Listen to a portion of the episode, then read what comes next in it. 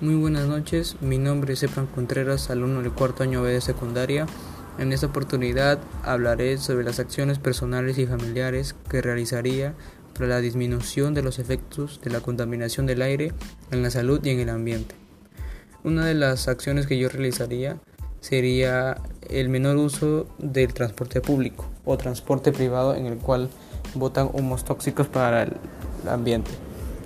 Esto es muy importante recalcar ya que principalmente estos servicios de movilización contaminan el aire ya que botan sus humos al movilizarse de un lado para otro.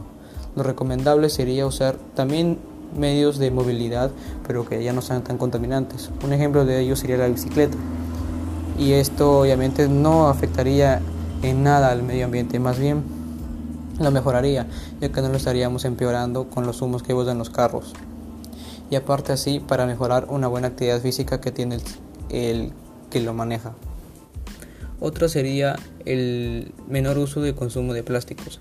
Obviamente eso es muy importante también recalcar, ya que una botella plástica o algún objeto de plástico se demora varios años o varias décadas en desintegrarse o degradarse. Obviamente esto hace muy mal al ambiente y a la capa de ozono en sí. Y obviamente eso las personas no lo toman en conciencia y siguen consumiendo estas botellas de plásticos.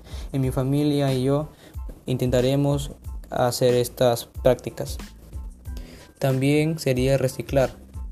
No, no, no pensar simplemente en un solo uso para los, para los objetos, sino también hacer o ver los distintos usos, ya que así, aparte de mejorar un poco la economía del hogar, también estaríamos ayudando y contribuyendo al no deteriorarse del ambiente y de, nuestro planeta mismo.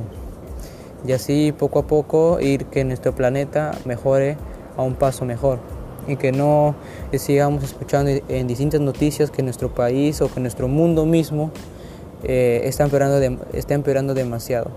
Eso sería una buena una descarga de conciencia para el ser humano en el cual no toma conciencia de esto y sí lo sigue haciendo sin, sin temer las consecuencias que en sí nos afectan a nosotros mismos.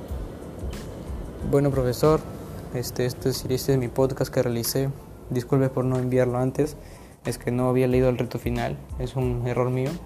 Este, espero que me pueda considerar. Disculpe la hora que les mando, espero que le, le haya gustado y buenas noches.